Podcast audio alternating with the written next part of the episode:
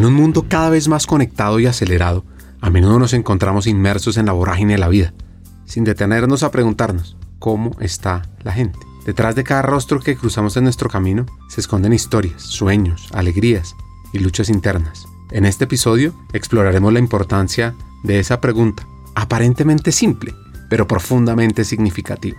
Descubriremos cómo el acto de genuinamente interesarnos por el bienestar de los demás puede abrir puertas hacia la empatía, la conexión y el crecimiento personal. Acompañamos a David Colmenares en un viaje de descubrimiento y reflexión, donde vamos a explorar cómo podemos hacer la diferencia en la vida de otros simplemente al preguntar cómo está la gente. Pues nuestro invitado, como les conté, se llama David Colmenares, es CEO de Allianz para Colombia. Bienvenidos a Hackers del Talento, el podcast que busca cambiar el juego por lo humano. Creemos en una América Latina más competitiva, inclusiva, equitativa y próspera, donde las personas sean el centro del mundo laboral. Nos motiva el talento como el motor de cambio y por eso estamos aquí, para ser la fuente de inspiración, unión, colaboración, aprendizaje, debate y acción para la comunidad de people, de talento, de HR, a través de historias, reflexiones y conversaciones con CEOs, con líderes de talento humano, pensadores y actores de cambio, te ofreceremos hacks para evolucionar como líder, como persona, sobre todo para potenciar tu empresa. Te invitamos a sumergirte en conversaciones profundas y significativas que te harán pensar, reflexionar y seguro te inspirarán a tomar acción. Únete a nosotros en este viaje para hackear el talento y juntos cambiemos el juego por lo humano, por un futuro más justo y próspero. Arrancamos el episodio con esta pregunta, ¿cómo está la gente? Pues esto es clave. Y la historia de David con esta pregunta viene de un gran reto. Yo creo que el momento, el momento de quiebre perfecto donde me di cuenta de eso fue en el terremoto de Chile porque nunca antes en ninguna catástrofe que yo había atendido fuera una catástrofe hecha por el hombre, como una bomba, o, una catástrofe natural como un huracán, un terremoto. Yo siempre había llegado y, bueno, ¿cómo está la vaina? ¿Cómo está el equipo? Bien, listo, arranquemos David y arrancamos eh, a sacar carros de, de un río o de lo que sea y ya está. Pero cuando en Chile me dicen faltan 200 personas, fue, fue como el momento en donde yo dije, o sea, si no estamos nosotros para nosotros mismos, nadie nos va a ayudar.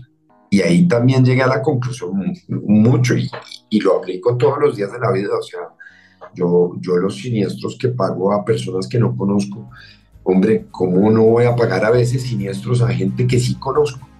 Y a, empleados. O sea, aplico principios de justicia suprema con los asegurados, obviamente con mis empleados más. Entonces, creo que el, el aha moment fue el terremoto de Chile. Me cuenta que yo podía haber cruzado la cordillera y llegado 23 horas después del terremoto, pero si no estaba mi gente, no tengo nada. La historia de este hacker colombiano tiene la unión de dos culturas. Y como dice él, la historia de sus viejos es fascinante. Mi mamá nació en un campo petrolero en Perú, hija de canadienses, ellos a su vez hijos de canadienses que habían emigrado de Escocia, Francia, Estados Unidos e Inglaterra. Estudió en el campo petrolero hasta los 12 años y se fue para un internado en Canadá. En el año 64 eh, había el gobierno peruano eh, estatizado el petróleo, entonces salió mi abuelo de ahí y se fueron a Miami. Mi mamá bajó de Canadá a Miami y estudió en la Universidad de Miami un Bachelor of Arts de Latin American Studies. Y tuvo un intercambio de la Universidad de Miami con la Universidad Javeriana. Y en las escaleras de la Universidad Javeriana conoció a Rafael, mi papá.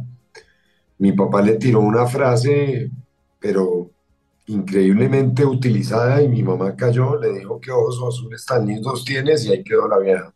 Mi papá, eh, bogotano, hijo de boyacense y santanderiana, estudió pues toda su vida en Bogotá y es economista de la Universidad Javeriana. Mi mamá pues se hizo su BA en la Universidad de Miami, Eh, se devolvió, se graduó y volvió y, y, vivió todo el resto de su vida acá en Colombia y aún viven los dos acá en Bogotá.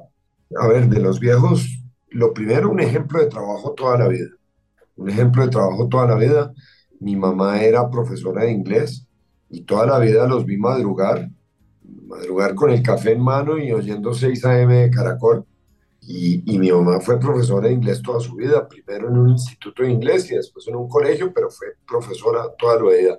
Una vocación de, de, de, de vida, porque evidentemente ser educador requiere, requiere cualidades, capacidades y habilidades especiales y mi vieja las tiene. Y, y, el ejemplo es de trabajo y trabajo arduo toda la vida, de, de, de, responsabilidad absoluta en todas las acciones que uno toma.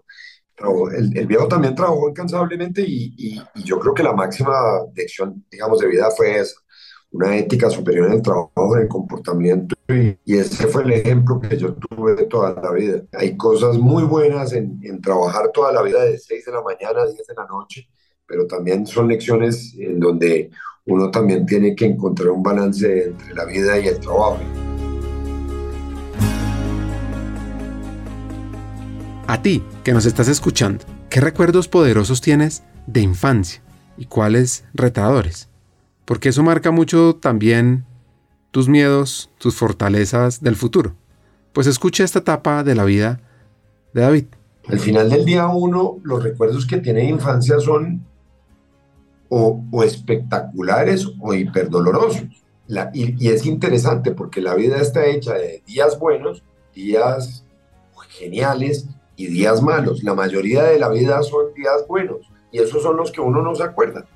Uno solo acuerda los picos y, y, las caídas. Entonces, yo me acuerdo con mis abuelos, mis abuelos maternos que vivían en Estados Unidos, me acuerdo siempre estando con ellos, visitándolos allá en Estados Unidos.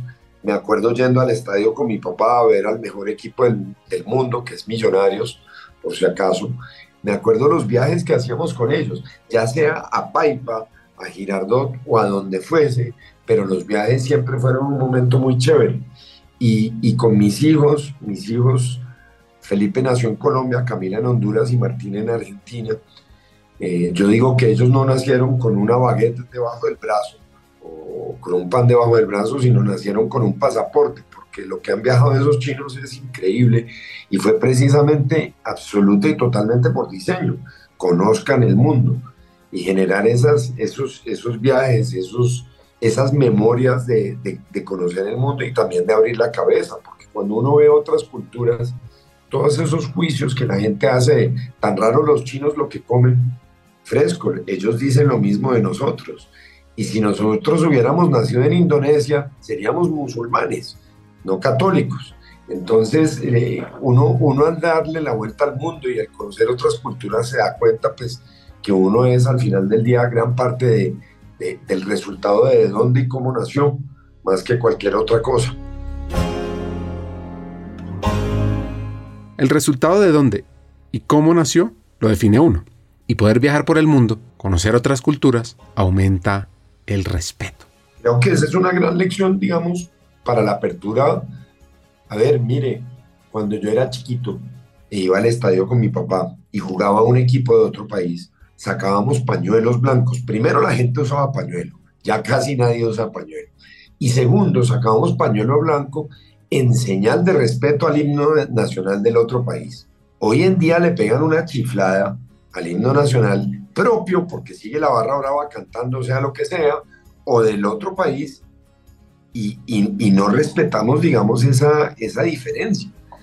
Nosotros siempre en Colombia dijimos, tratamos muy bien al extranjero.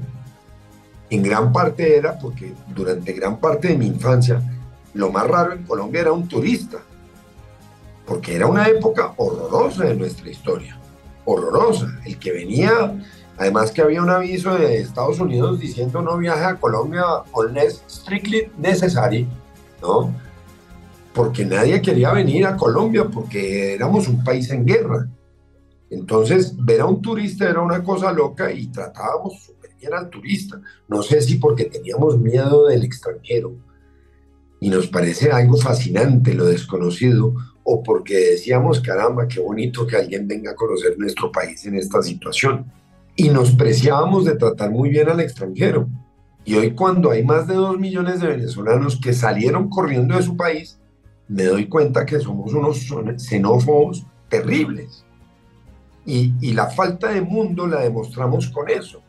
Y la falta de mundo y de memoria, porque en los años 70 fueron cuatro millones de colombianos a Venezuela. Y hoy en día nosotros parece que nos olvidamos eso, que gran parte de esos dólares de Venezuela en los 70 financiaron la educación de muchos colombianos en las remesas y hoy en día tratamos muy mal a los venezolanos y todavía hay periódicos que dicen capturan a tres venezolanos. Hombre, yo no sabía que uno cuando lo capturaban tenían que decir de dónde era su origen, como para ser un poco más xenófobos y decir son los venezolanos los que están siendo capturados.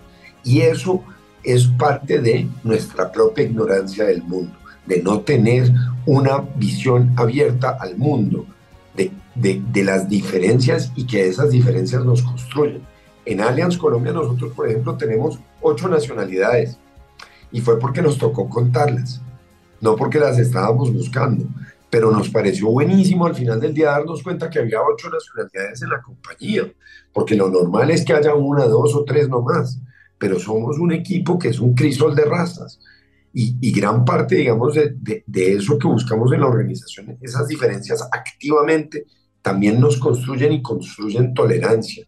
Y la tolerancia construye capacidades en las personas de abrir la mente. Hace como tres o cuatro años antes de pandemia, en una exposición en el Mambo había un cuadro que se llamaba Venezuela abraza Colombia y era una virgen de Chiquinquirá en el medio con un corazón hecho de José Gregorios. Y hace unos días hablaba con Claudia Jaquín en el, en el Mambo, precisamente porque el Mambo está celebrando 60 años y Allianz está eh, patrocinando todas las celebraciones, pero también los jueves eh, gratis, unos jueves recargados de 6 a 9 de la noche, gratis, con el restaurante, parqueadero, todo, para que cualquier persona pueda acceder al arte. Y le decía yo, tengo ganas de, decirle a mi hijo Felipe que haga un Colombia abraza Venezuela, en el centro el José Gregorio y alrededor la Virgen de Chiquinquirá, porque, porque nos tenemos que dar cuenta que la vida, la vida no es una foto, la vida es una película. Y en esa película Venezuela nos dio la mano. Sí, había xenofobia en Venezuela, pero uno tiene que aprender de las lecciones y aprender de las lecciones al final del día es, eso le pasó a nuestros compatriotas allá, eso no va a pasar acá, porque podemos ser mejores. Entonces, una de esas cosas que, que me di cuenta viví convencido de que tratábamos muy bien al extranjero y me di cuenta que era porque no veíamos extranjeros y cuando llegaron nos portamos como unos atrapas. Así que esto es una gran invitación a que recibamos a los extranjeros y que los recibamos como nos gustaría que nos recibieran a nosotros en otros países. Volviendo a David, ojo a lo que le pasó en el colegio. Yo estudié en el Colegio San Carlos desde transición a quinto de primaria. Yo creo que por ahí en tercero de primaria yo, yo me empecé a aburrir en el colegio y era vago, vago, vago mezclado con indisciplinado, pero al principio era vago, vago, vago puro y por ahí en quinto de primaria ya la profesora llamó a mi mamá y le dijo, oiga, no, ya esta vaina no va más, la, la, la libreta era una amarilla en esa época a mano eh, en el colegio y me echaron Ahí mi mamá y mi papá dijeron, bueno, hay que salir a buscar colegio y, me fui al colegio de donde había estudiado mi papá, de donde se graduó mi papá, que era el Emanuel Dalzón. Ahí tuve una temporada entre, entre quinto de primaria y segundo de bachillerato. Ahí le rogué a mis papás volver a San Carlos y fui y le pedí al cura cacao. El cura me aceptó de vuelta en alguna clase de matemáticas, a lo cual en ese momento le tenía una profunda animadversión, me echaron de clase y no pude volver a entrar a clase porque me tocaba con el permiso del cura volver a entrar a clase. Y, y decidí no ir a pedirle el permiso al cura para volver a clase y me echaron del colegio. Ahí mi mamá eh, buscó un colegio y encontró en las páginas amarillas un aviso que decía, no hay niños problemas, sino ambientes problema. Entré a ese colegio que se llama Gimnasio Los Robles y me echaron como a los dos años por indisciplina pura, ahí sí por indisciplina pura. Finalmente mi mamá encontró un colegio a través de una amiga en la Secretaría de Educación en Bogotá que se llamaba Gimnasio Pascal, hoy no existe, y de ahí me gradué con un gran educador al mando que tenía ese colegio que se llama Germán Segura. La verdad fue, fue una experiencia muy interesante y fue, fue algo muy lindo porque me gradué de bachiller gracias a, a Germán Segura, un tipo que me hizo con, a través de disciplina, pero disciplina con cariño, darme cuenta de, de muchas cosas que podía aprender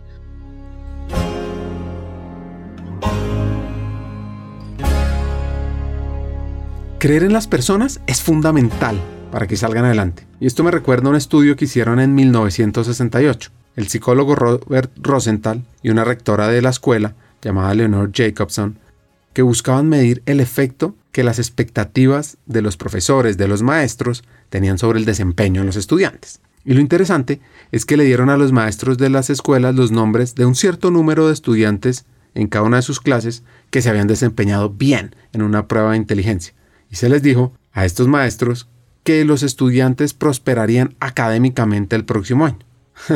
Pero lo que no se les dijo fue que la prueba preliminar era una farsa y que los estudiantes que supuestamente estaban preparados para exhibir un crecimiento intelectual, en realidad habían sido elegidos al azar. Sin embargo, lo interesante de esto es que cuando todos los estudiantes fueron evaluados más adelante en el año escolar, Rosenthal y Jacobson encontraron una cosa importantísima. Y es que aquellos estudiantes a quienes los maestros les habían dicho que sobresaldrían y se volverían más inteligentes, en realidad obtuvieron mejores calificaciones y mostraron una mayor mejora que sus compañeros. Entonces la pregunta que uno se hace ahí es, ¿cómo podría ser este el caso si estos estudiantes realmente hubieran sido elegidos al azar? Pues lo que Rosenthal y Jacobson descubrieron es que no era una aptitud inherente lo que predecía el éxito académico, fue la creencia de sus maestros en ellos lo que explicaba el crecimiento de estos estudiantes. Debido a que creían que estos estudiantes podían y tendrían éxito, los maestros, a menudo sin saberlo, prestaron más atención a estos estudiantes, se relacionaron mejor con ellos de una manera diferente a como lo hicieron con los niños que tenían unas expectativas no tan altas.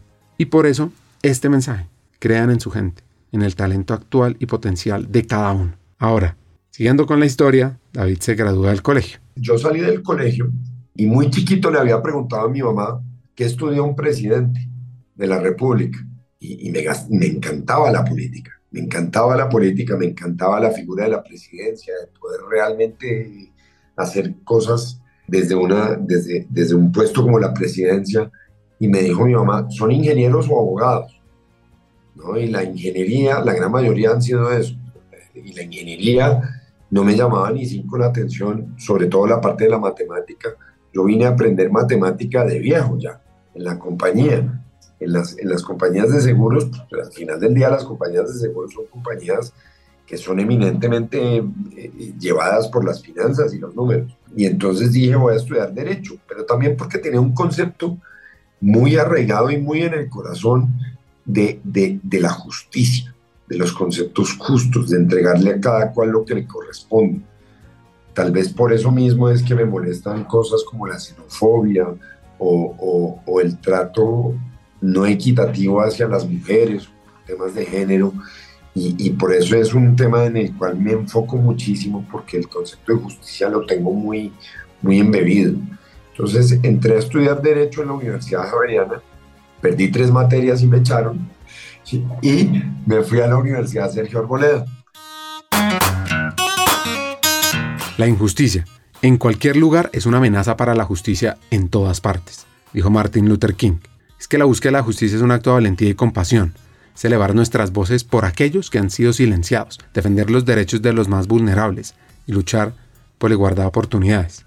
En un mundo como en el que vivimos, donde las desigualdades persisten, debemos desafiar las estructuras opresivas buscar crear un futuro en el que todos seamos tratados con dignidad y respeto. Cada uno de nosotros tiene el poder de ser un agente de cambio. abogando por la justicia en nuestras vidas y de las comunidades.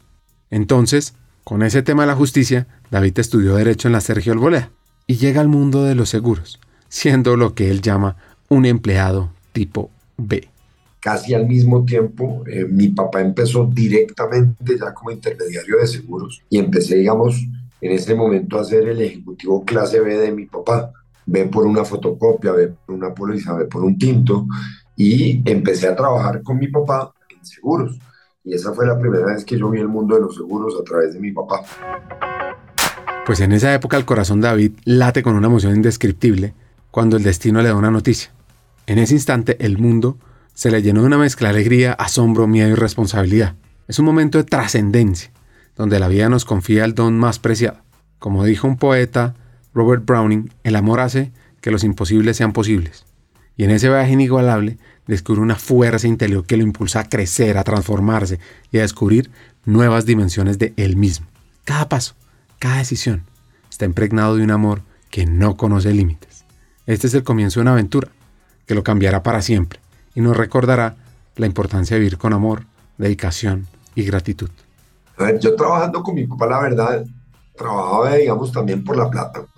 Me parecían interesantes algunas cosas, eh, pero la verdad yo seguía en ese momento, vendía flores, medias veladas, eh, sándwiches, o sea, yo, yo estaba dedicado al comercio universitario de lo que fuera para, para, para, poder tener mis gastos. Lo que pasó fue que terminé la universidad en diciembre del 2017 y en ese momento, casi unos un, par de meses antes, me enteré de la existencia de Felipe Colmenares. Eh, y, entonces ya con hijo que venía en camino, ya ser el ejecutivo clase B no daba. yo terminaba la universidad y, en ese momento mi novia me dice un día, vamos a ser papás. Eh, imagínese eso, o sea, uno pensando me voy a ir a especializar o voy a hacer política, o cualquier cosa se me cruzaba por la cabeza en ese momento, menos que iba a ser papá. Entonces, fue una noticia muy difícil al final, una noticia muy afortunada y muy linda a la larga porque eh, es obviamente algo transformador en la vida de cualquier ser humano, ser papá. Y yo creo que los tres momentos más felices de mi vida fue alzarlos por primera vez. Es, es, un, es una memoria que es increíble. Entonces, ya venía Felipe en camino y yo dije, no puede ser, eh, me toca salir a buscar un trabajo. En ese momento mi papá tenía clave con varias compañías y una de ellas era la Interamericana, que era del grupo AIG, que hoy en día es SBS. Y yo aprendí, empecé ahí como eh, ajustador de automóviles, que es inspector de automóviles, que es cuando usted se choca al tipo que sale y dice hay que cambiar el bumper, la puerta y mandarlo al taller. Yo era ese. Entonces yo empecé a trabajar en el mundo de los seguros así. Obviamente el seguro es un contrato, entonces conceptualmente era un contrato que estaba dentro del código de comercio y me hacía sentido la figura de, de los siniestros porque era el cumplimiento de un contrato y demás, entonces medianamente hacía sentido todo lo que estaba haciendo desde el punto de vista de seguros. Y eh, ahí yo comencé por mi cuenta inicialmente a estudiar otros ramos de seguros. Me compraba el, me, llevaba a la casa el clausurado de transporte, de aviación, de lo que fuese, para empezar a aprender por mi lado. Después obviamente entré al, al, al, a cursos en el Instituto Nacional de Seguros, que queda ahí en Fasecolda, en, en la torre en donde queda Fasecolda, que ha quedado ahí toda la vida para mí. Y, y el otro día en una junta directiva de Fasecolda, eh, pasé por ahí y es el lugar donde yo aprendí seguros allá en el año 97, 98. Y me pareció muy divertido recordar que, que estuve ahí sentado en clase.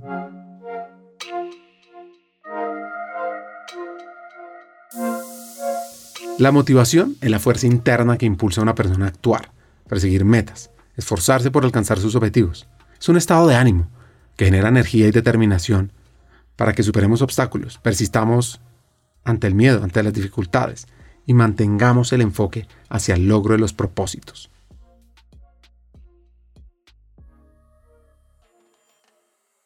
sin esa motivación hubiera sido distinto. O sea, si hubiera empezado a trabajar por otra cosa, las motivaciones en la vida son fundamentales.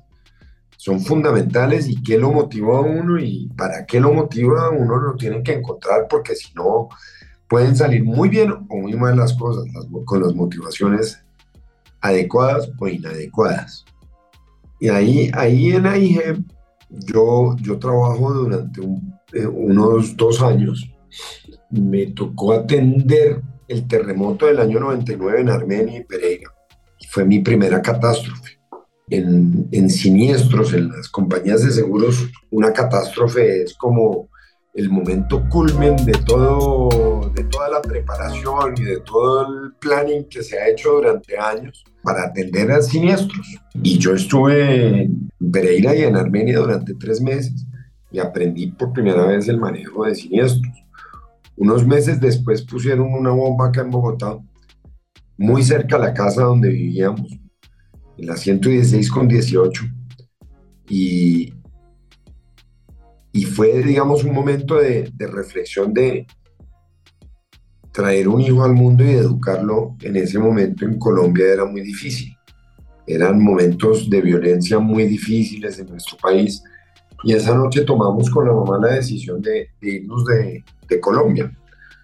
Eh, ella, ella adicionalmente, su familia había tenido unos temas de seguridad, entonces era, era como la decisión relativamente lógica, no obstante, empezaba una carrera de trabajo y ella también estaba trabajando, pero era tal vez el momento, siendo así de jóvenes, de irnos del país y tratar de construir afuera de Colombia. Eh, entonces renuncié y a las dos o tres horas llamó un jefe desde Estados Unidos y me dijo, vea, nos ha ido muy bien con usted, nos parece que usted vale la pena formarlo. Conoce Honduras. Y yo de Honduras conocí a Tegucigalpa en el, en el libro de geografía del colegio. Eh, y dije, no, pero ¿qué hay? Necesitamos un gerente de siniestros en Honduras. Hay un señor que lleva ya mucho tiempo y necesitamos hacer cambios y usted va a ser nuestro hombre de confianza. Eh, entonces, no necesitamos nadie brillante, sino un hombre de confianza. Le dije, hombre, gracias, gracias por la confianza, pues se está dando cuenta de lo que me dice. Y aún hace unos años me encontré a Miguel y le dije, oiga, ¿y sigo siendo de confianza o ya tengo algo de brillante? Y me dice, no, no, no, sigue siendo de confianza.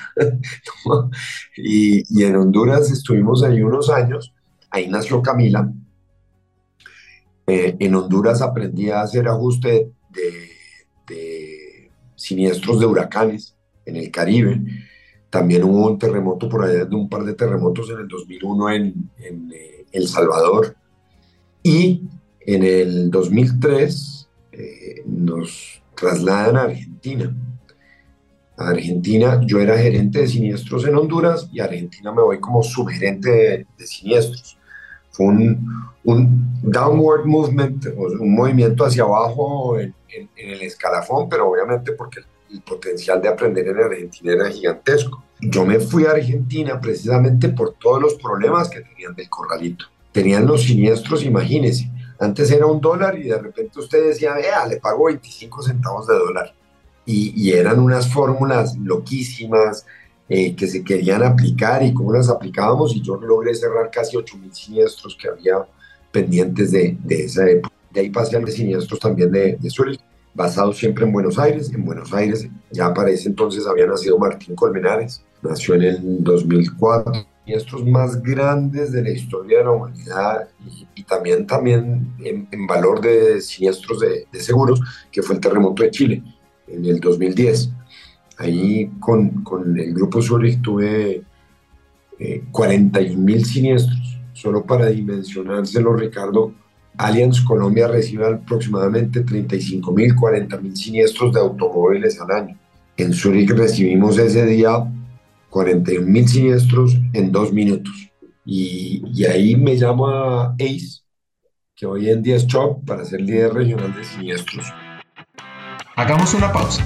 Como sabes, en Hackers del Talento estamos en una misión cambiar el mundo laboral por uno más humano, inclusivo y próspero. Sabemos que no podemos hacerlo solos, necesitamos tu ayuda. Te invitamos a compartir este episodio con esa persona especial que está buscando crecer en su carrera o mejorar su empresa. Juntos podemos inspirar a más talentos a sumarse a este movimiento. Queremos que te unas a nuestra comunidad, suscribiéndote al podcast, recibiendo las noticias de nuestra página de LinkedIn o averiguando más en hackersdeltalento.com. No te pierdas la oportunidad de ser parte de algo grande, de marcar la diferencia en el mundo laboral y de transformar la vida de miles de personas, porque juntos podemos hacerlo posible. Nosotros ya estamos aquí, dando el primer paso. ¿Y tú? ¿Te unes a nuestra misión de cambiar el mundo laboral por uno más humano?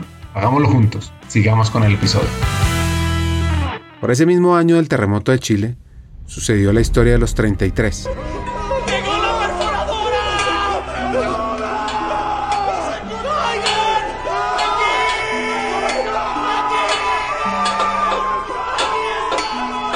Grupo de 33 mineros quedó atrapado en la mina San José de Copiapó durante 69 días.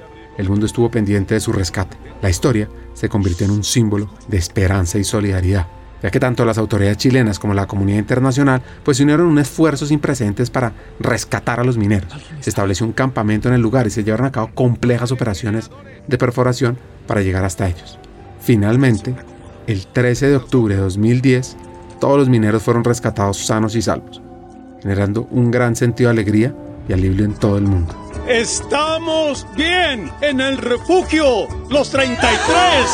Y es que, oyendo esta historia que pasó en Chile, oyendo la vida de David, reflexiono un poquito sobre ser migrante, sobre aprender de múltiples culturas, porque es algo que se repite en la historia de este hacker colombiano. Cuando estaba en, en ACE, me llaman de vuelta de Zurich, lo que se llama el boomerang me llaman y me dicen, oiga, vuelva. Y yo, no, América Latina y siniestros, por favor, no más. O sea, ya, ya, ya no sabía yo qué más hacer en América Latina con siniestros. Y me dicen, no, no, no, no, es para Asia Pacífico.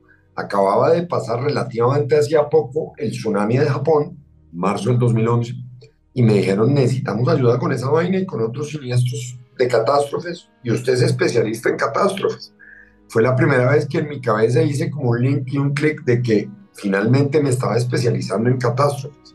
Y, y renuncié a y me fui para Hong Kong.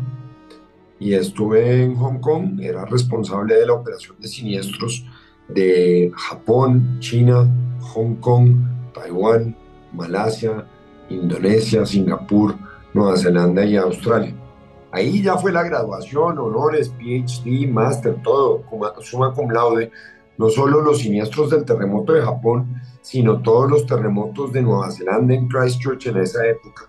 Unas inundaciones terribles en el 2012 que hubo en Tailandia y en Australia, que lo que aprendí en Australia, lo que no se quema se inunda. Entonces un año se quema y al otro año está inundado. Pero, pero tuve muchas experiencias en Asia. Ahí realmente para mí fue, fue una experiencia muy linda. El primer año viví en el centro de Hong Kong, en, un área que obviamente está en Asia, está en, en Hong Kong, embebido en, en, esa cultura, pero había mucho occidental. Y el segundo año yo me fui a vivir a un barrio eminentemente eh, de hongkongeses, eh, en, un, lugar ya en el continente, no en la isla que se llama Chengquan O, y ahí eh, viví en un barrio en donde no había supermercado occidental. Me tocó intentar aprender y entender eh, todo lo que era un supermercado ya, ya chino, de verdad, sin nada escrito en, en inglés o en, o en, un idioma occidental. Y fue una linda experiencia de, de apertura de mente, de, de paciencia y de, y de entendimiento de otras culturas. Ahí estuve hasta el 2014. Hong Kong es fascinante es una, es una región administrativa especial de China, que era obviamente colonia inglesa hasta el año 97, y tiene un régimen especial. Entonces es y no es China. Eh, se habla inglés y obviamente cantonés. Y estuve viviendo ahí y es una sociedad súper dinámica en todo aspecto cultural. Es, es una ciudad en donde los apartamentos pueden medir 20 metros cuadrados. La gente come en restaurante todo el tiempo es una ciudad súper pequeña, pero hay miles y miles y miles de restaurantes. Es una sociedad abierta a todas las culturas.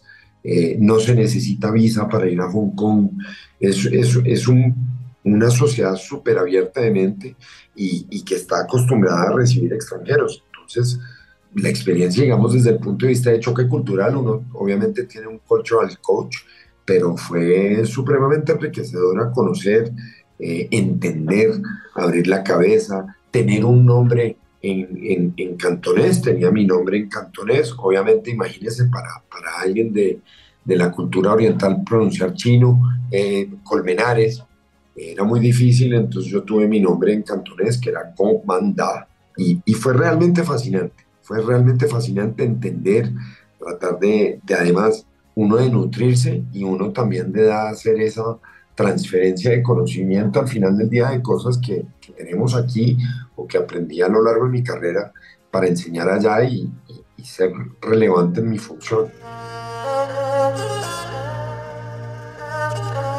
Hong Kong significa puerto fragante en chino. Es reconocido también por su festival anual de fuegos artificiales, que es uno de los más grandes y espectaculares del mundo.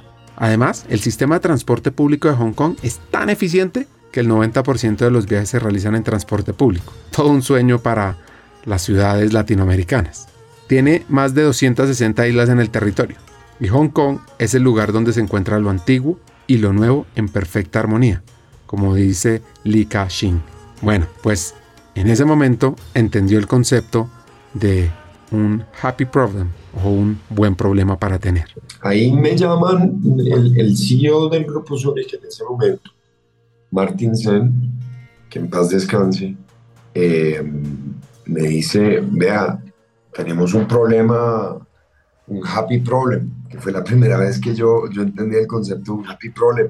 Decía, estamos creciendo muchísimo en Brasil y necesitamos que sigamos creciendo en Brasil, pero que alguien controle la, la región, que alguien esté metido en la región y que, y que esté enfocado en cómo funciona el resto de la región, mientras el CEO regional hace, hace crecer a Brasil. Y ahí me vine a la región con un puesto que se llamaba Chief of Staff.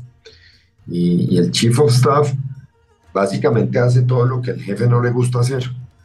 Y, y le pregunté a mi jefe, oiga Antonio, ¿a usted qué le gusta hacer? Dijo vender. Ok, ¿qué más le gusta? Vender. ¿Qué más? Vender. Me dice, usted hace el resto. Entonces estuve interactuando con todos los países de América Latina durante un año, tal vez un año un poco más. Ahí tuve la oportunidad de volver a Argentina como CEO ad interim de la operación de, de Argentina durante un tiempo, conociendo un poco más ya el lado del negocio, porque ya había dejado por primera vez de ser siniestros, dejar de ser eh, especialista y me volví generalista. Y eh, al poco tiempo hay un cambio en la operación de Brasil y quedó al mando de la, de la operación de Zurich en Brasil, de una compañía que se llama Zurich Minas Brasil.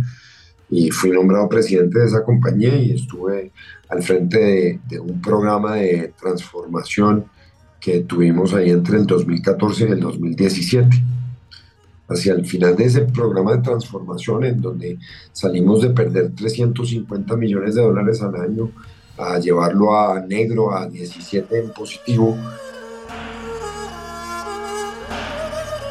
Pausa acá. ¿Cómo logró eso? Con sangre, sudor y lágrimas. Sangre, sudor y lágrimas. Mucho trabajo, mucho dolor, mucho dolor. Tenía 14 reportes directos y en determinado momento tuve dos. Porque siempre he vivido el mejor solo que mal acompañado y, y, en determinado momento me tocó tomar decisiones de equipos, de decisiones de personas. Traje un equipo multicultural. Tenía un CFO español, el Claims era español, uno, un eh, COO puertorriqueño, eh, mi, mi CEO Office era argentino. En fin, armé un equipo de personas eh, y sacamos adelante el turnaround con, con mucho esfuerzo, mucho trabajo, mucha dedicación y realmente fue un, un, momento muy feliz desde el punto de vista de, profesional para mí. Cuando dejamos de perder dinero, estábamos en rojo y nos fuimos a, negro. Eh, esa banda sonora fue obviamente eh, la canción de ACDC, Back in Black. Volvimos, volvimos a, a hacer números positivos. Y, pero la verdad fue mucho trabajo. Y ahí conté parcialmente fueron momentos muy difíciles, porque era tan tal el, el, dolor para la compañía a nivel global que se estaba generando que yo tenía que interactuar cada tres meses con el Comité de Auditoría Global y el regulador suizo, que es FINMA. Eh, y, y, pues obviamente eso generaba mucho estrés, mucho estrés en muchas personas y, y, y conté con, con eh, confianza, tiempo y espacio por parte de mis jefes. Y ahí aprendí también una frase eh, que es, uno no puede sembrar una zanahoria e ir a desenterrarla todos los días a ver cómo está creciendo. Y eso es una lección de paciencia en los negocios. Y eso lo necesita uno cuando realmente quiere hacer transformaciones profundas. Tiene que tener paciencia.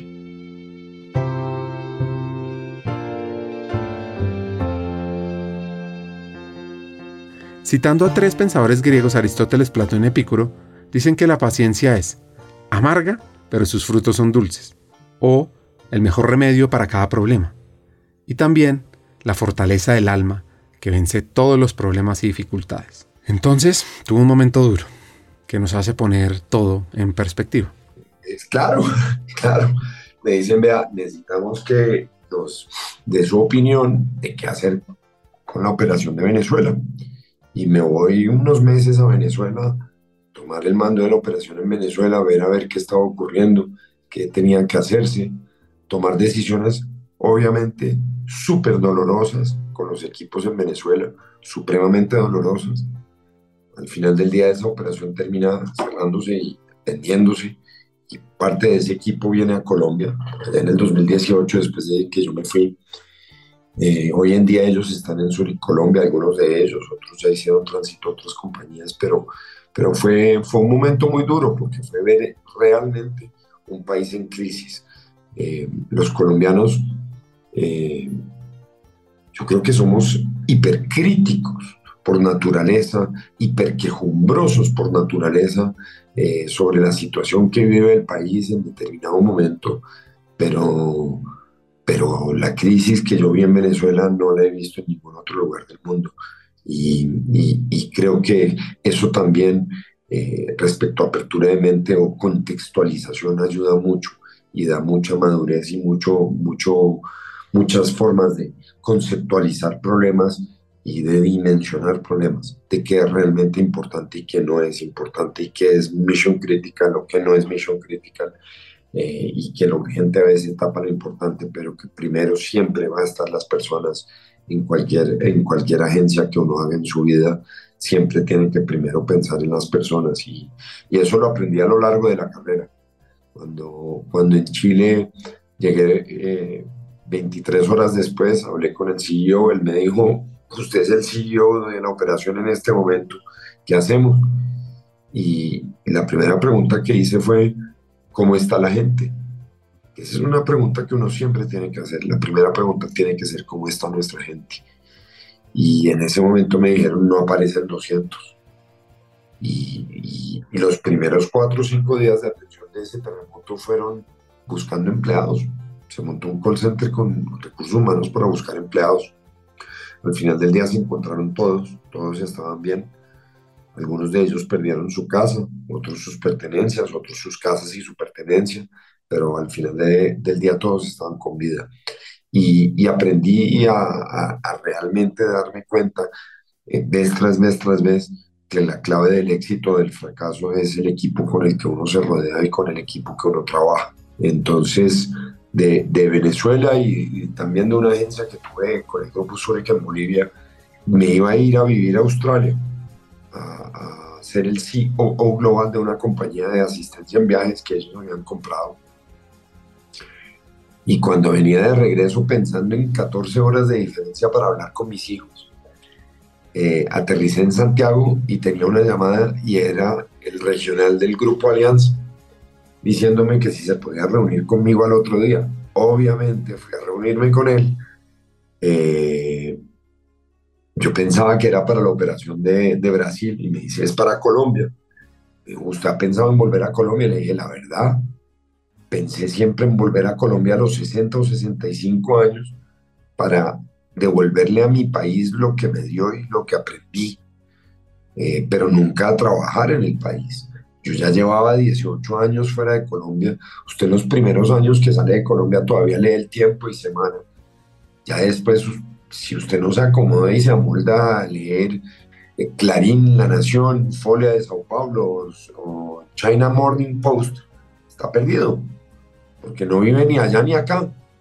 Entonces, eh, yo ya me había en gran parte desconectado de Colombia. Entonces, eh, lo primero que uno hace cuando le hablan de otro país es muestre la economía, muestre los titulares del, del, del, periódico. Y era un país que acababa de firmar la paz, un país que en 100 años solo había tenido un crecimiento económico negativo en dos ocasiones, eh, por allá en el año 30 y en el 99, entonces eh, crecimiento económico 3%, desempleo menos de dos cifras, tasa de interés buena, eh, lo que se gastaba en guerra ahora se gasta en la paz.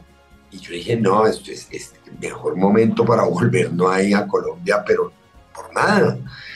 Y obviamente rápidamente me di cuenta que era un país que seguía polarizado como toda la vida, que los debates entre la izquierda y la derecha se habían vuelto en, debates en estoy a favor o en contra de la paz, eh, en que sostener cualquier discusión sobre política terminaba normalmente en no sea tarado y a los gritos, y me di cuenta pues que tengo mis opiniones que no comparto públicamente porque me encantan los debates eh, conceptuales y de ideas, pero no que me griten y me traten de convencer a las bravas, a la brava. Llegué a un país que me, me llamaba poderosamente la atención, me decían, pero qué crisis. Y yo miraba por la ventana y veía seis construcciones y decía, maestro, eso no es crisis, eso no es crisis, eso es una economía que está andando, que está creciendo, que está bollando. Vamos a hacer negocio. Entonces, mi primera misión fue decirle a una compañía, acá no hay crisis, dejemos de hablar de crisis, acá lo que hay son oportunidades y vamos a crecer y vamos a construir la mejor, más confiable y sostenible aseguradora de Colombia. ¿Anotaron ese hack? La primera pregunta es, ¿cómo está la gente? Y hoy, bueno, ¿En qué está? Cada vez mejor, con un equipo increíble. Todo comienza y termina con gente, una compañía que cuando decimos queremos ser la mejor, lo primero es queremos ser la mejor para nuestro empleado, queremos ser la mejor para nuestros alliances y, y los ponemos antes que nada. Y antes que nada es, acá el cliente no tiene la razón siempre.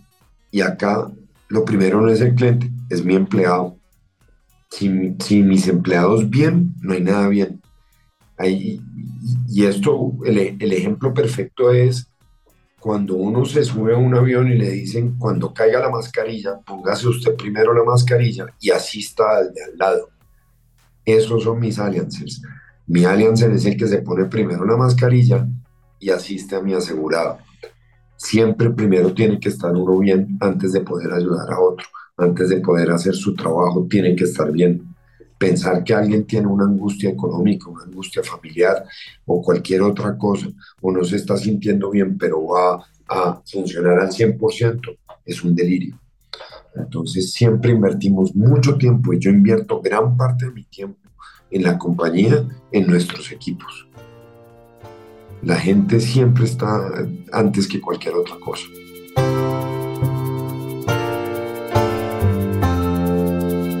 Vamos a profundizar sobre un tema clave que nos une en este episodio del Proyecto H, que busca que más hombres nos volquemos a trabajar activamente por la equidad de género. Y David tuvo varios momentos que lo sacudieron.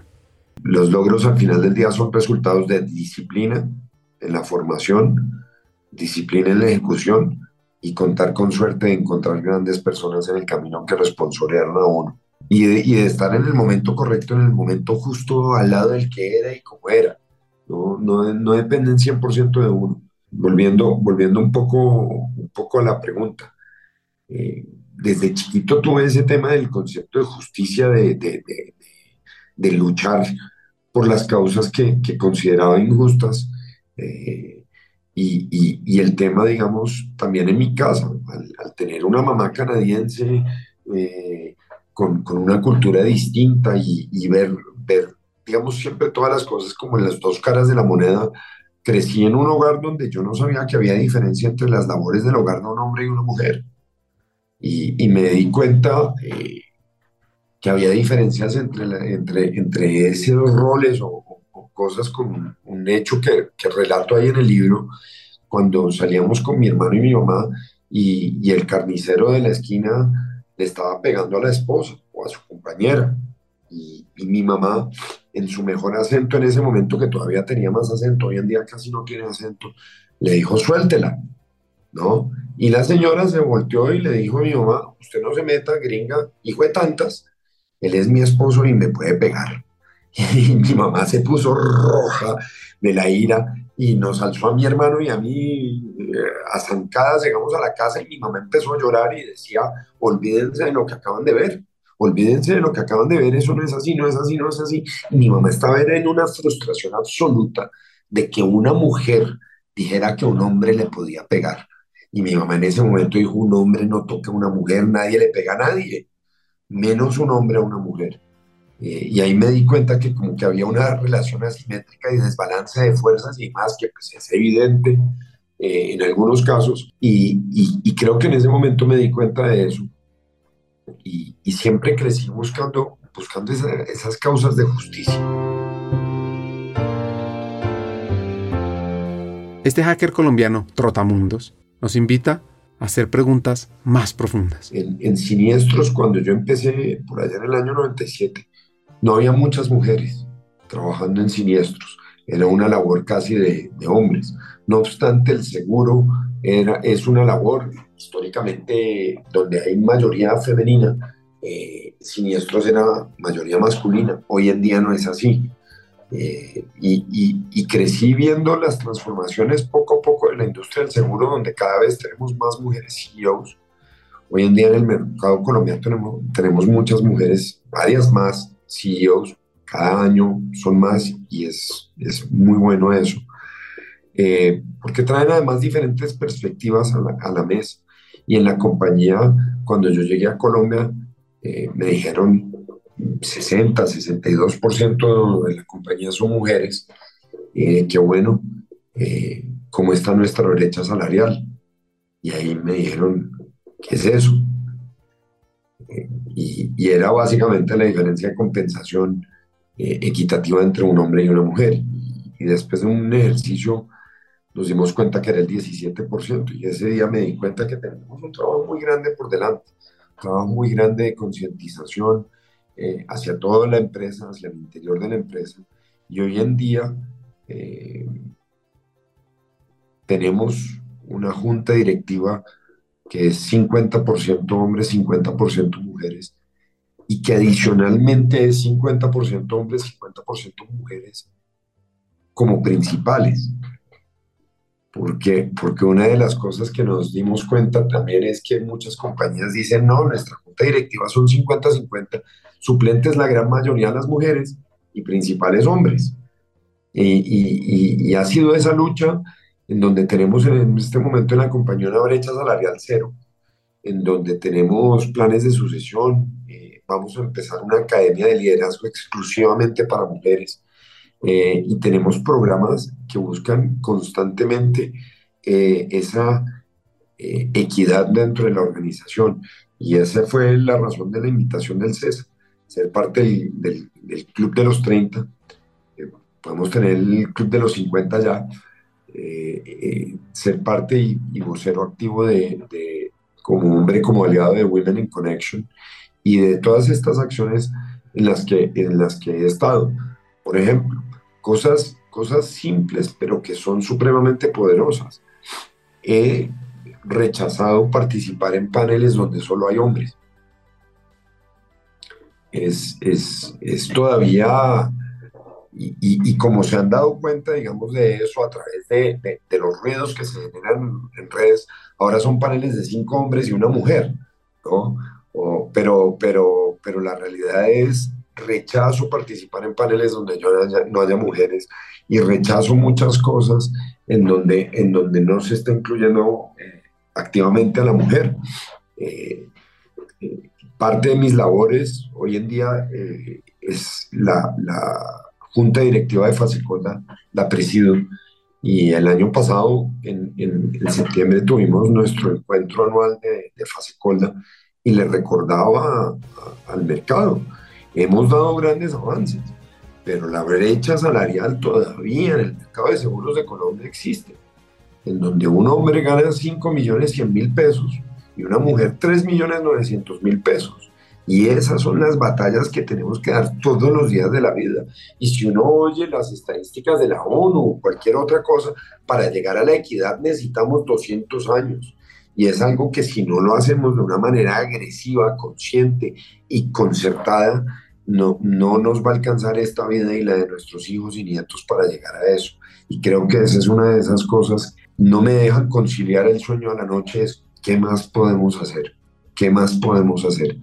Lanzamos hace poco una convocatoria de un empleo para personas que se han quedado en casa cuidando a otra persona, ya sea tuve un hijo y me quedé papá, me quedé mamá cuidando a mi hijo en casa, o, se enfermó alguien en casa y me quedé cuidando a mi mamá o me quedé cuidando a otra persona. Digamos, el concepto es, te estoy buscando porque hiciste eso, porque invertiste parte de tu vida haciendo eso. Y me parece supremamente valioso, lejos de que la entrevista sea, ¿y qué pasó entre el, entre el 2022 y el 2018? Que hay un huequito. ¿no? Que uno pueda poner con orgullo entre el 2018 y el 2022 cuidé a mi hijo, porque eso es la vida. Y a veces confundimos, eh, yo no sé, Ricardo, si usted al principio de la pandemia, a veces uno veía videoconferencias o Webex o Zooms y pasaba un familiar detrás y le pegaban un berrido o sonaba el niño llorando y cállense. Y la verdad es, en la pandemia nos le metimos en la casa a todos y vimos lo que es la cotidianidad de un ser humano. Todos somos humanos, sentimos lo mismo. El miedo mío es el mismo miedo suyo, el mismo miedo de una persona en Botswana. El hambre de una persona en Colombia es, el mismo, es la misma hambre de una persona en Paraguay. Cuando se le muere una persona a alguien en China, lo que uno siente es lo mismo que siente el chino o el colombiano.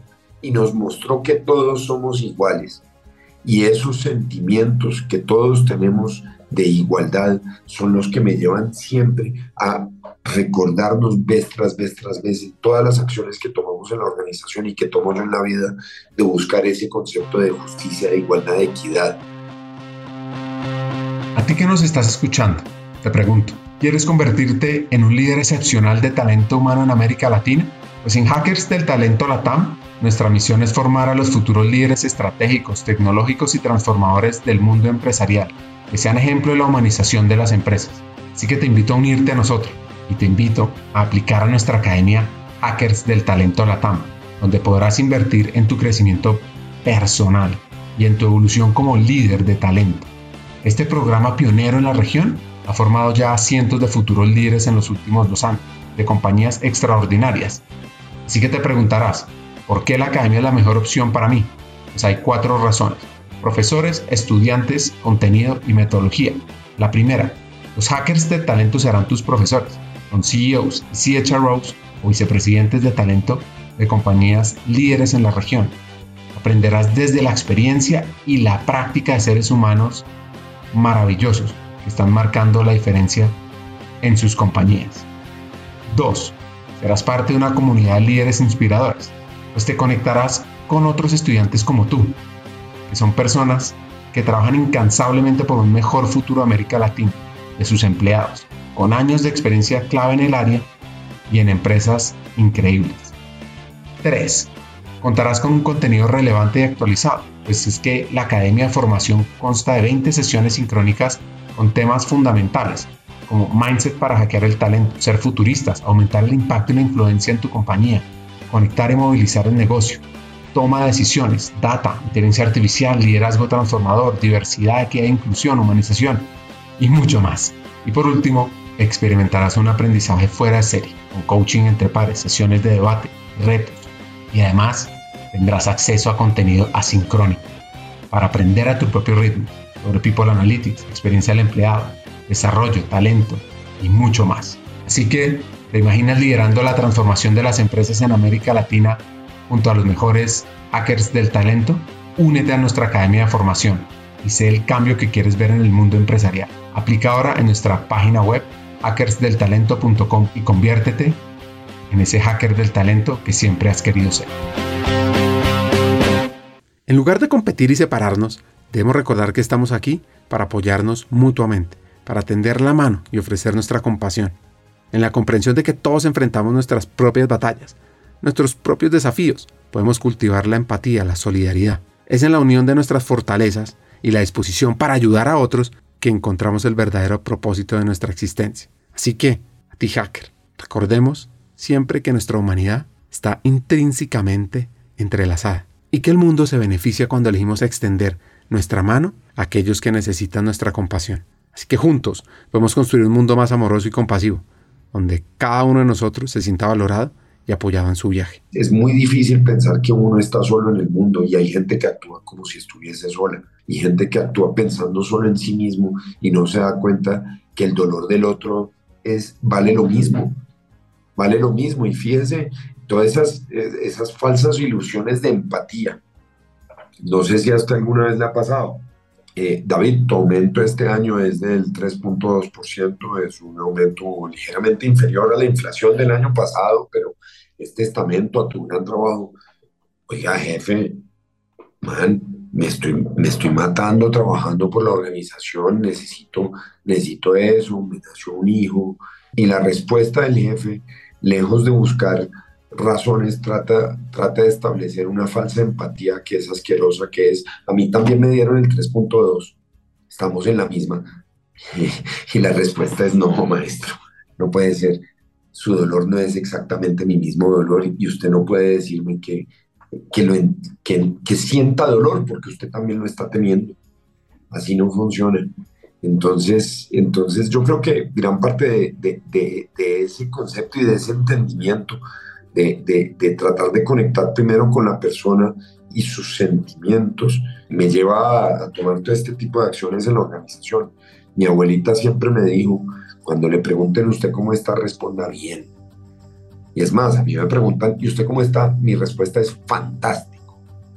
Porque si le están preguntando cómo está, no saben cómo está.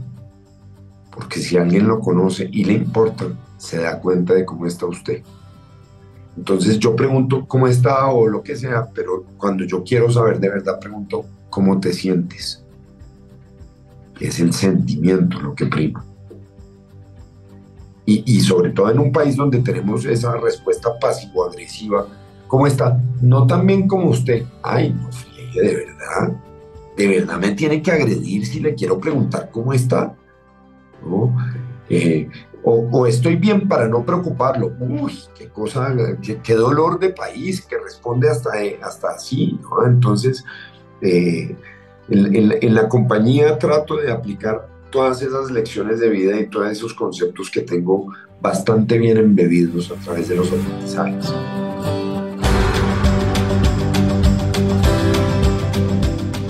Atención a esta reflexión sobre ser íntegro. Eh, hace unos meses nos invitaron a una celebración eh, y decía traje formal y le dije no voy, no voy. ¿Por qué? Porque pues, yo, ¿por qué me tengo que poner una corbata para celebrar que somos un gran lugar para trabajar? si, un gran lugar para trabajar parte de la base de la individualidad de cada ser humano y de que cada uno puede ser lo que quiere ser. Entonces eh, me dice, no, no, no, no, vamos, vamos, vamos, eso fue recursos humanos también, vamos, tranquilo, no, no, no tenemos que ir de corbata, pero, pero ese tipo de cosas en donde puede ser el presidente de la República o puede ser el, el, el, el obrero que está aquí al frente y el trato que va a recibir de mi parte va a ser el mismo va a ser el mismo, porque uno es íntegro, uno es uno solo, no es a elección. Entonces a mí me cuesta mucho trabajo eso de la, corbata sobre todo, no, no por, a ver, y me veo lindo de corbata, no, no es por eso, o sea, me gusta la corbata, tengo, tengo mi, mi, mi, colección de corbatas y me parece chévere, pero, pero vi que la, la corbata es utilizada como un elemento de, marcar diferencias y no de mostrar algún tipo de otra cosa. Entonces, eh, La corbata no hace al ministro, la corbata no hace al presidente, la corbata no hace a la persona. La persona se hace desde su corazón y desde su mente desde sus acciones, no por lo que se pone encima. Entonces, uno tiene que ser el mismo siempre. Uno tiene que ser el mismo siempre, porque si no, entonces no está siendo coherente. Hace unos meses eh, vino, vino una persona de Alianza Argentina y me preguntó cuál es el secreto de tener un equipo altamente motivado, porque los índices de compromiso del grupo, Colombia está top 3. Top 3 y es top 1 en el índice de meritocracia inclusiva. Es mérito e inclusión, somos el número uno del grupo. Que es la, y me dijo cuál es el secreto y le dije coherencia. Coherencia pura y dura en que todas nuestras acciones están enmarcadas en un principio de coherencia y de hacer exactamente lo mismo que decimos. Y eso, y eso a mí me parece fundamental. Y eso viene al final del día a terminar en una cosa, tiene que ser auténtico.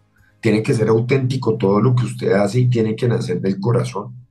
El corazón alimentando la razón.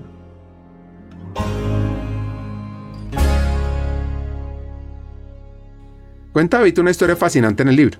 Imagínense que venían de un vuelo de Frankfurt a Panamá y compartieron cabina con un famoso cantante de género urbano. Pues David estaba emocionado por la oportunidad para su hija. Entonces David le pidió al padre del cantante la posibilidad de tomarse una foto juntos. ¿Cuál sería su sorpresa cuando al contarle que este artista la esperaba para la foto, Camila, su hija, se le acercó y con su mejor acento porteño, mirándolo a los ojos y con el tono de voz firme y poderoso le respondió, misógeno hijo de pi. Y eh, por ese microsegundo dije, uy, qué pena, y qué pena, ¿qué? ¿Para qué cosa? Es otra tara de mamá y papá. Ay, qué vergüenza, mi hijo, ¿cómo va a decir eso? Nada, macho, es lo que yo pienso. Lo que yo pienso, sin agredir. Tal vez a Camila se le fue un poco la mano creo que todos podemos coincidir, si él no es misógino, las letras de su música sí lo son. ¿no?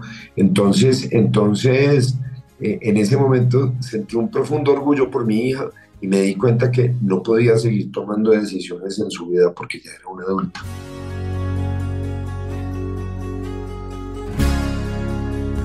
Transformar vidas es el propósito que tiene marcado este hacker colombiano. y, eso me pasó también, eso me ha pasado en contadas, en contadas ocasiones en la vida. Cuando la primera vez que dijimos vamos a ser la, la mejor y más confiable aseguradora de Colombia, eh, dije, tenemos que ser la mejor para nuestros empleados, para nuestros clientes, para, para, para los intermediarios y para la sociedad donde actuamos. Y, y, me dijo alguien, ¿cómo vamos a hacerla mejor? Y dije, impactando vidas. Y si logramos transformar al menos una vida, logramos nuestro objetivo.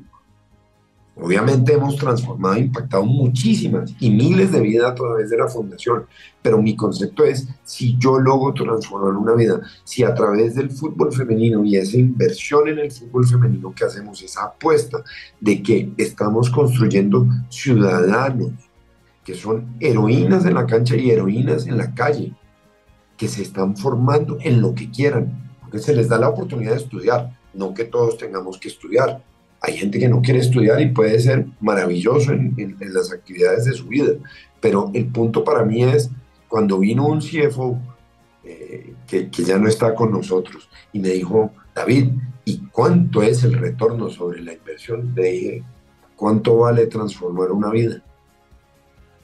Eso no tiene precio. Y, el valor de una vida es interesante, pero el valor de una vida ese concepto lo descubrí en 1994 cuando mataron a Andrés Escobar. Porque el valor de una vida fue un autogol. Y de ahí en adelante empecé cada vez a ver qué terrible, qué terrible el valor que tiene la vida. ¿no? Eh, y, y como asegurador, nos invitan en muchos foros a veces a hablar sobre el robo de vehículos, una problemática que afecta a todos en nuestro país. Y la verdad yo siempre que, que, me atravieso con esa, digo, o no voy o arranco diciendo, qué importante es el robo de vehículos, tiene toda la razón, pero lo más importante es que todavía matan gente por robarle el vehículo que todavía el vehículo tiene sinónimo de costar más que una vida de un ser humano. Y creo que somos un país que tiene que en algún momento dejar de hablar del robo de vehículos para hablar sobre el valor que tiene la vida de todos nosotros. Y que nada, nada, nada vale una vida. Y que si uno logra a través de una acción eh, eh, de, invertir en el patrocinio de un equipo femenino y, tal vez de dar un premio u oportunidades al interior de la organización a las jugadoras, si uno logra que una, una vida que, que tal vez no tuvo esa oportunidad o no iba a tener esa oportunidad, la tenga, uno transformó una vida. Fíjense que la gran mayoría de jóvenes eh, lo que hay que hacer es mantenerlos ocupados no sé en qué, pero hay que mantenerlos ocupados, porque esas son vidas que uno le roba al vicio, vidas que le roba a la prostitución, vidas que le roba a la guerra. Y, y ahí sí estoy feliz de robar vidas y de sacarle esas vidas al vicio. ¿Por qué? Porque eso es lo que hay que hacer, invertir en el deporte, invertir en la pintura, invertir en el arte, invertir en la educación, invertir en todo lo que logremos nosotros poner a las personas a hacer una actividad evitando que estén en la calle, en el vicio, niñas en la prostitución, niños y niñas en, la droga. Eso es lo que tenemos que hacer, transformar vidas a través de la educación primordialmente en nuestro país. Conversando sobre talento. El talento, digamos, es, es lo que moviliza al final del día a las organizaciones, más, más, más la pasión, el corazón es lo que, lo que nos moviliza, porque es lo que, lo que nos hace además únicos frente a los demás, como expresiones de la creatividad de la gente. Es en algo en donde invierto mucho tiempo.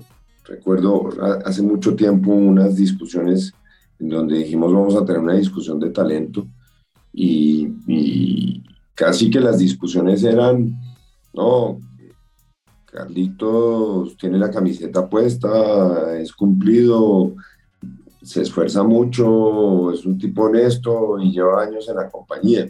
Y, mi respuesta fue, yo le traigo mañana a una persona que gana 100 dólares o menos y es esa descripción. Me dijeron, ¿cómo así? Si Carlitos eh, es Carlitos. dije, pues mi hijo Felipe es un tipo honesto, chévere, chistoso, apasionado, eh, le va a meter el empeño a lo que sea y es la misma descripción que usted me acaba de dar. Entonces, talento no es eso. Esas son condiciones para entrar por la puerta de la compañía. Esas condiciones que son eh, ser al final del día un buen ser humano, no más allá que eso. Y, de la misma manera, cualquier tema relacionado con la ética con los valores, eso viene desde la casa, eso nos enseña la compañía. Eh, entonces, mi, foco principal es contratar buenas personas, contratar buenos seres humanos, obviamente que tengan unas condiciones mínimas de conocimientos, ya sea académicos o experiencia, porque esa es otra cosa que con el, con el tiempo me he dado cuenta. tuvimos un caso muy triste de una persona que había sido brillante en las entrevistas, brillante en cualquier feedback que teníamos de ella, y cuando hicimos ese famoso estudio de seguridad resultó que su diploma era falso. Y por primera vez en la historia fuimos y chequeamos dos veces, porque estábamos convencidos que la persona era muy buena. Y resultó que era más falso que un SWAT de Allianz. O sea, eso era, pero terrible. Y nos dimos cuenta de qué tristeza que una persona que tenía todo para entrar a la compañía por ese requisito que alguien en 1974 dijo, se requiere título profesional, cayó en eso. Más allá de qué tan desesperada estaba esta persona o, su fibra moral por donde pasó para tomar esa decisión, al final del día, lo que nos dimos cuenta es que pedimos requisitos que realmente no nos importan. Y eso es una cosa que estamos revaluando para muchas posiciones en la compañía ya no pedimos, o sea, se requiere título profesional, eso es, eso es para mí de hace mucho tiempo, es una cosa del pasado, porque además he visto grandes, grandes ampones en la vida y grandes desastres en la vida con un título y con, varios, y con varias especializaciones en la mano, entonces, o colgadas en la pared. Entonces, el, el, el, talento es de uno y obviamente esa capacidad de aprendizaje y demás la pone uno, pero, pero el, el tema de los títulos es algo que ya estamos revaluando por completo. Atención a este riesgo, convertirse en el brazo armado de finanzas. Es que mire que, que una de las cosas, hay todo tipo de departamentos de, de, de, cultura y experiencia del empleado, nos llamamos en la compañía. Hay, hay, hay departamentos que son, yo, yo los llamo a veces y los molesto, que son los, los ositos cariñositos, pero, pero hay muchos departamentos de recursos humanos que son absolutamente y totalmente transaccionales y que además se convierten en un brazo armado activo de finanzas y que es corte, corte, corte, corte, corte, corte, corte, corte, corte, corte. Eh, oiga, hay que ponerle un coach a esta persona, no tengo plata. Oiga, hay que hacer una actividad con este equipo, no hay plata. Oiga, hay que hacer un entrenamiento, no hay plata. Que se convierten en eso. Entonces, ese, ese digamos, creo que es uno de los más grandes riesgos de un profesional de recursos humanos que no entienda realmente su función o que caiga en una compañía que vea recursos humanos así, porque hay compañías que ven a recursos humanos así. Pague la nómina, contróleme ahí al sindicato y, eche gente cuando yo le diga. Y, la realidad es, eh, las compañías tendemos a ver muchas áreas como los, los grandes, los grandes y, y más importantes en la organización, obviamente los comerciales, los técnicos, pero no tendemos a ver recursos humanos como un área fundamental de la organización y para mí sí lo es. Y el tiempo que invierto en recursos humanos y en el equipo de recursos humanos de cultura y experiencia del cliente, porque me van a regañar, del, del empleado, es muchísimo. Precisamente por eso, porque la clave de todo en la organización y la clave de todo en la vida, todo comienza y termina con gente. Para ir cerrando el episodio, un par de consejos dígalo sin problema. Yo creo que el mejor consejo que me dieron es contrate mejor gente que usted. Busque siempre mejor personas que usted. Y eso, y eso es supremamente enriquecedor. Y además es un momento de aprendizaje increíble para uno. Yo creo que ese es un consejo que atesoro mucho. Consejo que doy yo tiene tres patas. Y normalmente doy este consejo cuando alguien se va de la compañía y a todos les deseo lo mejor, pero a algunos les deseo realmente el éxito porque se lo merecen. Y uno es, el primero es, siempre se divierte, diviértase. El momento en que deja de divertirse y esto se vuelve una carga, o, o, llega el terrible momento de pensar que alguien le debe algo en la compañía, es el momento de irse. Siempre diviértase. Dos, manténgase limpio. Y eso es en todo aspecto en, su corazón, en su ética, en sus decisiones. Nada vale entregar los principios en ese aspecto. Entonces, uno tiene que tener clara su, escala de valores y no debe entregarlos nunca. Y el último es no le aguante, y aquí y acaba con improperio, nada malo a nadie, no se aguante de nadie, porque ya yo no veo tanto eso en las organizaciones, al menos hemos evolucionado en eso. Pero a mí me tocó aguantarme unos gritos, unas humillaciones y unas cosas que uno dice, Dios mío, gracias a Dios eso ya no está pasando. No, gracias a la evolución de la humanidad esto ya no está pasando a veces en las organizaciones. Pero uno no tiene por qué aguantarle a nadie. Nadie ni gritos, ni, ni, ofensas, ni cosas que vayan en contra, digamos, de, de esos mismos escala de principios y valores que le decía Pérez. No hay que aguantar, hay que ser feliz, ser absoluto y totalmente ético y recto en todas las decisiones de, de, de la ejecución de, en la compañía. Y por último, eh, no tiene por qué aguantar nada. La vida no está para aguantar, contrario a lo que algunas mamás me dijeron Antes de cerrar el episodio, Proyecto H, una sola conversación, nació como una plataforma donde líderes empresariales hombres intercambian experiencias, buenas prácticas y desafíos en el ámbito organizacional y personal y abordan las emociones, y los desafíos personales, conceptuales y profesionales que les genera el trabajo alrededor de los temas de diversidad, equidad e inclusión. Lo que buscamos con estos episodios es llevar a entender el rol del liderazgo masculino en estos temas, que nos unamos en pro de humanizar las compañías, de mejorar la competitividad del talento y por supuesto mejorar la equidad de género. Pues bueno, conversar con David Colmenares es fascinante, ¿no? Su energía, la forma de romper paradigmas, las ideas para humanizar las compañías y cerrar las brechas de género. Así que aquí vienen mis tres hacks. El primero, la primera pregunta es, ¿cómo está la gente? ¿Cómo estás tú? ¿Cómo está tu equipo? Dos, transformar vidas es una acción que necesitamos multiplicar, que se exponencialice, sobre todo para un mejor futuro. Y tres, Rodearse de gente es crítico para el éxito de los negocios. Rodearse de gente que uno admire, que le pueda dar las herramientas para que su talento florezca.